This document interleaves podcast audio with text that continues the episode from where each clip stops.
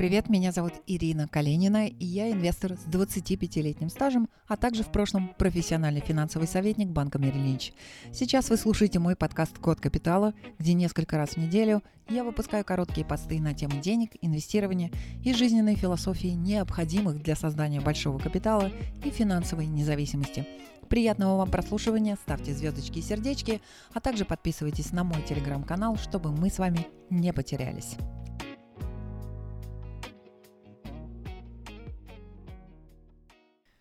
Итак, друзья, в этом подкасте мы говорим с вами и разберем с вами пять самых больших мифов фондового рынка.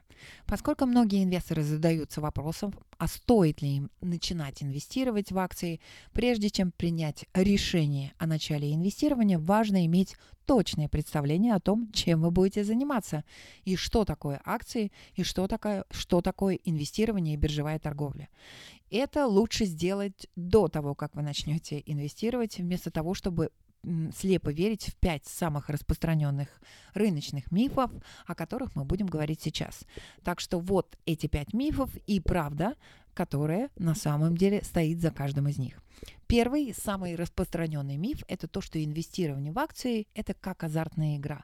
Проще говоря, это как игра в казино. И это рассуждение, именно вот этот миф заставляет очень многих людей избегать инвестирования и избегать фондового рынка в целом. Для того, чтобы понять, чем именно инвестирование в акции по самой своей сути отличается от азартных игр, нам нужно прежде всего рассмотреть, что это значит – покупать и владеть акциями. Дело в том, что а, обыкновенная акция представляет собой право собственности а, на долю в компании. Она дает вам возможность претендовать на активы, а также на долю прибыли, которую эта компания производит.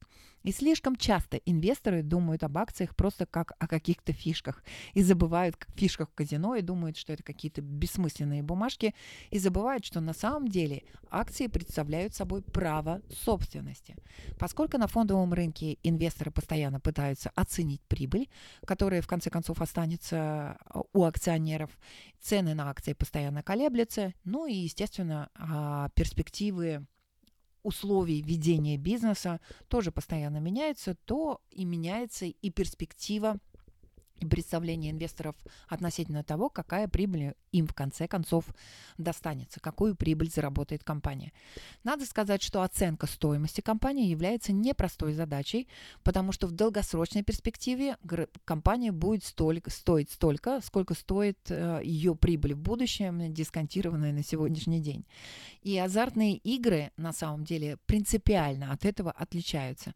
В азартных играх в основном происходит э, игра с нулевой суммой суммой, что означает, что деньги просто берут у проигравшего и отдают их победителю. И никакая стоимость в этом процессе никогда не создается, в то время как размер экономики и богатство каждой страны, в которой эта экономика находится, увеличивается за счет инвестиций, а не за счет игры в казино. И по мере того, как компании конкурируют, они повышают производительность, они разрабатывают новые продукты и услуги. Эти продукты и услуги улучшают жизнь, позволяют делать что-то лучше, быстрее, эффективнее, качественнее. Поэтому инвестирование в корне отличается от э, азартных игр. Биржа – это далеко не казино. И акции – это не пустые бумажки, а это право собственности на долю в компании и право, соб, право и возможность и право требовать долю в прибыли, которую эта компания зарабатывает. Перейдем с вами к мифу номер два, который говорит а, а, о том, что фондовый рынок – это якобы супер закрытый элитный клуб для, только для инвестиционных банков, банкиров или жирных уолл-стритовских котов, как их иногда называют, или для супербогатых людей. Дело в том, что а, время от времени у нас появляются инвестиционные консультанты, которые заявляют, что они якобы могут предвидеть каждый поворот рынка. Однако почти каждое исследование, которое было проведено для того, чтобы эти слова проверить, а, показало нам, доказало, что все эти утверждения ложные. Никто не может предсказать каждый поворот и движение рынка, и большинство рыночных прогнозов в целом заведомо неточны. Но а если говорить про то, что это какой-то закрытый клуб, на самом деле это не соответствует действительности, потому что сегодня интернет сделал фондовый рынок гораздо более доступным для широкой общественности, доступнее, чем он когда-либо был прежде. Данные, для, данные и различные инструменты для изучения акций, действительно ли она справедливо оценена, действительно ли, ли она зарабатывает такое количество денег, какие ее перспективы, доступ к новостям. Все то, что раньше вы могли получить только через своего брокера или через а, брокерскую компанию, теперь все это доступно совершенно бесплатно для использования частными лицами, и для этого вам даже не придется ничего платить. Более того, дисконтные брокерские фирмы которые с нас берут минимальные комиссионные. Давным-давно, э, неважно, сколько вы хотели купить, меньше 100 долларов никакая транзакция вам бы не стоила. С тех пор все изменилось. Сейчас инвесторы платят 15, 20, 30 центов. Ну, буквально какую-то карманную мелочь а, в транзакционных комиссиях, да, в комиссиях за покупку и продажу. Но, кроме того, дисконтные брокерские фирмы, даже дисконтные брокерские фирмы а, позволяют инвесторам получать доступ к рынку с минимальными вложениями. Нет такого правила, что только 100 акций никак не меньше. Многим можно купить и одну акцию, а, заплатить минимальные комиссионные и еще получить доступ ко многим а, скринерам, а, финансовым инструментам, финансовой отчетности компании, рекомендации других брокерских домов. И это происходит все в режиме реального времени, то есть это не старая информация, это информация, которая происходит сейчас. Поэтому фондовый рынок – это не закрытый клуб, и он доступен абсолютно каждому, у которого есть желание и намерение этим заниматься. Третий миф говорит нам о том, что падшие ангелы рано или поздно, но они всегда вернутся на те вершины, с которых они упали. Дело в том, что какова бы ни была причина этой привлекательности этого мифа, нет ничего более разрушительного а, для начинающих инвесторов, чем мысль о том, что акция, которая торгуется сегодня на своем годовом минимуме, является хорошей покупкой. Только потому, что год назад она стоила 50 долларов, а сегодня стоит 5. Поверьте, это еще не факт, что это хорошая покупка. А, и с этой точки зрения уместно будет вспомнить поговорку Уолл-стрит, которая говорит о том, что тот, кто пытается поймать поймать падающий нож, только поранит, но денег не заработает. А, поэтому, если мы будем рассматривать две ситуации, акции, которые, например, бумага, которая торговалась по 50 долларов год назад, а с тех пор упала до 10 долларов за акцию, и будем сравнивать ее с компанией, которая, например, компания меньшего размера, но в последнее время ее бумаги упали с 10 на 5, да, то есть э, в половину, в, первой, в, первый, в первом примере падение намного больше, чем на 50%. Соответственно, на 80% первая компания упала и на 50 упала вторая. Если задать начинающим инвесторам вопрос, какие бы акции вы купили, хотите верьте, хотите нет, но при прочих равных условиях большинство инвесторов выбирают те акции, которые упали с 50 долларов. 80% скидка не возникает без причины, поверьте мне, друзья. А, но инвесторы выбирают, тем не менее, в большинстве случаев именно первую компанию, потому что они верят, что в конечном итоге эта бумага все равно вернется к этим уровням. И, в общем-то, думать таким образом – это смертный грех в инвестировании. Мы готовим отдельный подкаст «Смертные грехи новичков» или смертельные ошибки, которые делают начинающие в инвестировании. Надо сказать, в чем здесь причина? Ну, самое главное, надо сказать, что цена – это только часть уравнения в вопросе инвестирования. Наша цель всегда состоит в том, чтобы купить растущие компании по разумной. А, не скажу, что она всегда дешевая цена, но она должна быть разумной.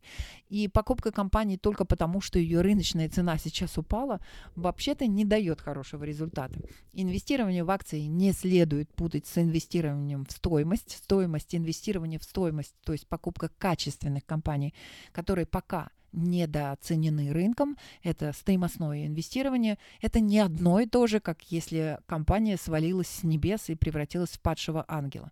Поэтому, пожалуйста, аккуратнее с этим мифом, а, изучайте компанию до того, как в нее инвестировать. И особо будьте осторожны с падшими ангелами, потому что у, на рынке у всего есть причина, неважно, известна она вам или нет, и ваша обязанность до этой причины докопаться и ее верно оценить. Переходим с вами к четвертому мифу, который в некоторой степени похож на третий, но только с другой стороны.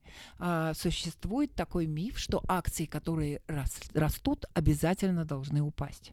Дело в том, что законы физики, они неприменимы к фондовому рынку. Нет никакой гравитационной силы, которая потянет эти бумаги вниз. А, и, например, когда-то стоимость акций Berkshire Hathaway, это компания Уоррена Баффета, а, поднялась с 7,5 тысяч долларов до 17 тысяч долларов. Это произошло за период менее чем за 5 лет. Но вот а, в феврале 2020 года, прямо вот за месяц до начала пандемии, акции стоили 344 тысячи долларов за каждую акцию. И хотя нельзя утверждать, что а, бумага никогда не подвергнется коррекции, все-таки цена акций является отражением положения дел в компании. Если вы найдете крупную компанию, которой руководят превосходные менеджеры, то нет никаких причин, почему эта бумага не может продолжить свой рост и дальше. Поэтому не все акции, которые растут, должны упасть. Коррекции в 5 или в 10 процентов, они происходят на рынке периодически. Ваше желание а, купить вот ту самую качественную компанию, которой вы давно хотели владеть, по с небольшой скидкой. Но когда скидка достигает 80 или 90 процентов, вам стоит задуматься о том, о финансовой модели данной компании, возможно, вы упустили какой-то важный фактор. Переходим к мифу 5, который говорит о том, что немного знаний всегда лучше, чем вообще никаких знаний. И знать что-то, как правило, лучше, чем вообще ничего, но на фондовом рынке, к сожалению, так не работает. Здесь крайне важно, чтобы вы имели четкое представление о том, что вы делаете со, со своими деньгами, и поэтому инвесторы должны делать тщательно свою домашнюю работу, а те, кто делает домашнюю работу, добивается успеха, и успеха немалого. И надо сказать, что если у вас а, крупная сумма денег, которую вы планируете инвестировать, но нет времени или желания на делание вот той самой домашней работы, которая, в принципе, означает исследование компании и самой акции, то в таком случае стоит, возможно, подумать об использовании услуг консультанта, потому что стоимость инвестирования в то, что вы до конца не понимаете и не хотите изучать, может быть намного превысить услуги, стоимость услуг вот того самого инвестиционного консультанта.